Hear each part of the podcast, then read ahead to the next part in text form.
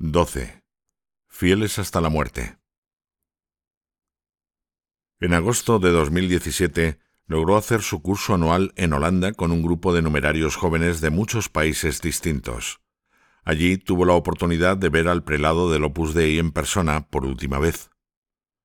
En su afán por seguir mejorando, continuaba anotando propósitos en su teléfono. Al día siguiente de incorporarse al curso anual, escribía en su oración Pon un orden en tu día. Apréndete los nombres de todos. Habla con cada uno de ellos. Humildad. Correcciones fraternas. Hazlo por ellos. Piensa en el apostolado del curso que viene.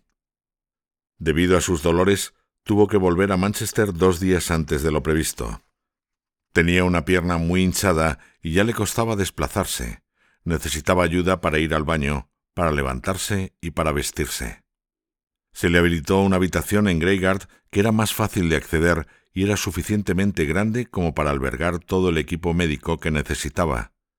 Sus padres y sus hermanos venían a verle allí todos los días. El dolor se hacía cada vez más intenso. Su pierna derecha se hinchó y ya no lograba apoyar peso en ella. El tumor comenzó a comprimir otros órganos internos y las molestias se multiplicaron. En octubre ya le habían diagnosticado metástasis en los pulmones. En otoño de 2017, Pedro ya enfilaba la recta final. Los médicos indicaron que habían agotado todos los recursos posibles y a partir de entonces solo le administrarían tratamientos paliativos. Como su muerte era ya cuestión de pocos meses, le preguntaron si prefería morir en el hospital o en casa. Él pidió ir a casa, pero para sorpresa de los médicos les explicó que su casa no era la de sus padres, sino Greygard. Los sanitarios no entendían que quisiera morir en una residencia de estudiantes cuando sus padres vivían a quince minutos de allí, pero fueron sus propios padres quienes apoyaron su decisión y manifestaron su conformidad. Ellos, aunque eran también de la obra, le ofrecieron la posibilidad de morir en su casa, Sería menos trajín para quienes vivían en Greygard, con visitas diarias de médicos, enfermeras, familias y amigos. Al fin y al cabo su padre era médico y además, ¿quién puede cuidar a un enfermo mejor que su propia madre? Pero Pedro les dijo que su hogar era el Opus Dei y también su familia. Papás, mis hermanos me necesitan y yo necesito a mis hermanos. A partir de entonces comenzó la despedida. Como Pedro quería sin reservas y se le quería tanto, despedirse de él fue muy duro para todos. Cuando ya sabíamos que no le veríamos más, muchos fuimos a verle y quiso que fuéramos pasando por su habitación para estar a solas con él y hablar con cada uno personalmente por última vez. Recibió miles de visitas antes de morir. Algunas jornadas fueron más de cien personas las que fueron a verle y a despedirse de él. Uno de esos días se llevó un disgusto grande al descubrir que algunas personas se habían marchado sin poder despedirse de él porque con la morfina y las noches en vela estaba dormido cuando vinieron. Por eso rogó que le despertaran siempre y no permitieran a nadie marcharse sin verle, al menos un minuto. Javier, que volvía a Guatemala, se despidió de él un 31 de diciembre. Se encontró a Pedro dormido y le despertó como había pedido. Apenas abrió los ojos le dijo Pedro, ya me voy. Pedro le sonrió y se fundieron, llorando ambos, en un largo abrazo. Pedro le dijo Perdóname, perdóname porque te he dado mucho trabajo. Me has tenido que ayudar en muchas cosas. Sorprendido, Javier le pidió perdón por no haber sabido ayudarle más y mejor. Después Pedro le dio las gracias por haber vivido en Greygard esos meses y haber estado allí con ellos. Este episodio se repitió innumerables veces con muchos de nosotros de diversas maneras. El dolor comenzó a ser constante y agudo, sus noches largas y su urgencia por prepararse bien más apremiante. Decía el sacerdote que cuando los dolores eran más intensos, habitualmente en medio de la noche, repetía los nombres de quienes le habían pedido oraciones. También explicaba que se consideraba un privilegiado por poder prepararse para morir, algo que muchos no tenían, y por eso ofrecía sus sufrimientos por quienes morían sin estar preparados. Conseguir calmar el dolor fue una odisea, pero Pedro seguía sonriendo mientras podía y recibiendo a quien quisiera venir a verle. Cuando no estaba adormilado por el efecto de la medicación y de las noches sin dormir, Pedro hablaba con normalidad y seguía teniendo detalles con todos. Por ejemplo, guardaba una botella de whisky para Father Robert, sabiendo cuánto le gustaba por si venía a verle. Tampoco el dolor le hacía perder su sentido del humor. Hablando con Father Andrew sobre su funeral, discutieron sobre la lengua que deberían usar. Comentó que seguramente vendrían muchos españoles y que la mayoría no entenderían bien el inglés. Por eso sugirió, con una sonrisa, que lo mejor sería que el funeral fuera en inglés con subtítulos en castellano.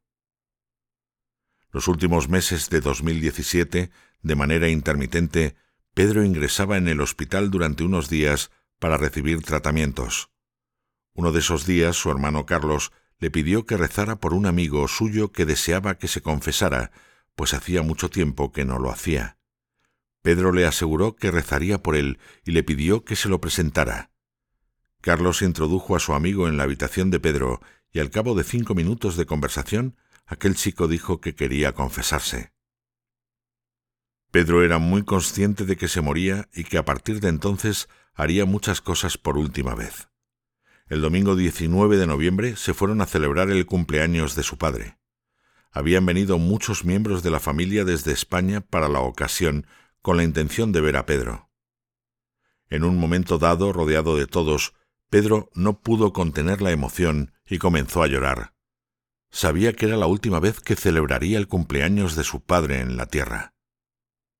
A principios de diciembre Pedro dejó el hospital y volvió a Greigart. Allí estaba acompañado a todas horas del día y de la noche. Sus padres estaban durante el día también. Con su silla de ruedas todavía podía salir a comer de vez en cuando con la familia o los amigos y lo disfrutaba, y cuando su salud lo permitía, comía con los residentes en el comedor y acudía a la tertulia con todos. Por las mañanas venían dos enfermeras a visitarle cada día. El primer día que fueron coincidió que las dos eran católicas se quedaron muy impresionadas. Al fin y al cabo venían a visitar a un paciente que quería morir en una residencia universitaria y eso les costaba mucho de entender. La madre de Pedro les enseñó Greygard a las dos enfermeras. Primero les llevó a ver el oratorio y les explicó todo lo que pudo sobre la residencia y la razón por la que Pedro quería estar allí. Se quedaron tan impresionadas que comenzó a correr la voz por el hospital. Muchas enfermeras que venían a verle tenían el convencimiento de ver algo sorprendente que no habrían visto jamás, según contaban ellas mismas. A veces venían médicos y enfermeras fuera de su horario de trabajo, como la doctora de cabecera, a ayudar en lo que pudieran. En alguna ocasión vinieron desde el hospital hasta cuatro enfermeras, una cifra un poco desproporcionada si no se explica por las ganas que tenían de ver a aquel lugar y de visitar a un enfermo que se había convertido como en un imán para ellas. El 19 de diciembre se le diagnosticó una infección y volvió al hospital. Ahí le pusieron oxígeno. A la mañana siguiente, en un momento dado, le costaba respirar, se giró hacia Andy y su hermano Carlos y les dijo como animándose Ya queda poco. Les sonrió y añadió Gracias por estar ahí pero nada de ponerse sentimentales ahora, ¿eh? Como ya se ha comentado, a Pedro no le gustaban particularmente las manifestaciones emocionales de cariño. Débil como estaba, todavía trataba de esquivar besos de su padre o retiraba la mano cuando su madre intentaba tomarla entre las suyas.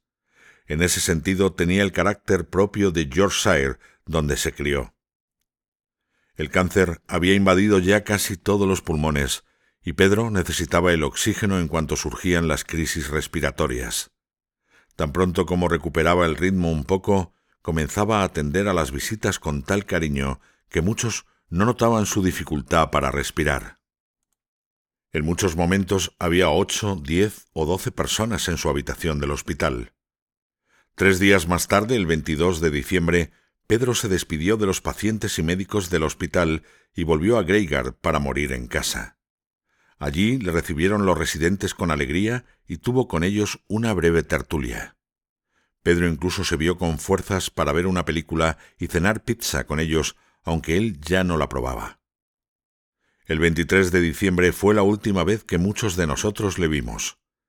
Pedro recibía desde entonces a cada uno a solas y hablaba con cada uno. Tom, un numerario joven, estuvo también hablando con él. En un momento dado, Pedro le preguntó si era feliz con su vocación. Tom le contestó que sí, y con sencillez le hizo la misma pregunta a Pedro. Nunca he sido más feliz, contestó con una sonrisa. Pedro repitió en numerosas ocasiones esos días que los últimos tres años habían sido los más felices de su vida. En cuanto los residentes se marcharon de vacaciones de Navidad, se pudo ofrecer habitaciones para que sus hermanos pudieran estar cerca de él a todas horas. Sus padres también pasaban el día entero en Greygard y muchas veces la noche también. La administración de Greygard se volcó para que no les faltara de nada. Incluso llegaron a ayudar a sus padres con las compras de Navidad para que ellos pudieran quedarse con Pedro. Después del oratorio la habitación de Pedro se había convertido en la más importante y transitada de la casa. La noche de Navidad la pasaron cantando villancicos con Pedro en su habitación. Al día siguiente, el 25 de diciembre, todos siguieron la bendición Urbi et Orbi del Papa Francisco desde la habitación de Pedro. Luego Father Joe celebró la misa de Navidad en la misma habitación con Pedro y su familia. Esa tarde fue Papá Noel a repartir regalos a la habitación de Pedro, donde estaban todos como sardinas en lata. Lo celebraron a lo grande. Tuvieron tiempo también para ver el discurso de la reina y acabaron viendo una película. Todos los días recibía la comunión. Si no podía atender la Santa Misa, el sacerdote le traía la comunión en la teca. La mesa de la habitación hacía de altar. Ahí se dejaba la Eucaristía con velas y Pedro hacía la visita. Luego hacía diez minutos de adoración y finalmente recibía la comunión de manos del sacerdote. En la Nochevieja tuvieron de nuevo celebración en su habitación después de la misa. A medianoche aprovecharon para mandar un vídeo al prelado del Opus Dei a través de don Mariano Fasio, en el que Pedro le deseaba un feliz año nuevo. No tardó en llegar como respuesta a un mensaje del Padre mandando su bendición a Pedro y a quienes estaban con él. Los días siguientes fueron más tranquilos. Las visitas continuaban. Uno de ellos fue Michael, un podólogo que aprovechó su visita para cortarle las uñas de los pies y vendarle una uña que sangraba. Como la pierna de Pedro era ahora gigante, Michael comenzó a desenrollar la venda. Poco a poco, para tensarla, tenía que estirar más los brazos dar vueltas alrededor de la cama dando pasos hacia atrás. A Pedro le hizo gracia y al contarlo explicaba con gracia que se quedó preocupado porque le pareció que el pobre Michael se había ido por los pasillos con el extremo de su venda en la mano. El primer día del año 2018, Pedro tuvo la dicha de recibir al Señor en la custodia. Tuvieron un rato de adoración en su habitación y la bendición, y acabó recibiendo la comunión. No hay mejor manera de comenzar el año, comentó con una sonrisa. Algunos días todavía logró bajar a comer con todos en el comedor. Las visitas continuaban. Entre otras, una enfermera vino a visitarle, no ya como enfermera, sino como amiga de la familia.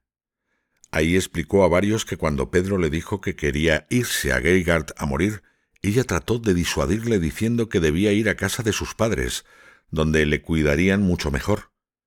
Pero ahora que había visto Greygard y lo que ocurría entre aquellas paredes, se daba cuenta de lo equivocada que estaba, y concluyó ¿Cómo me gustaría ser parte de esta familia?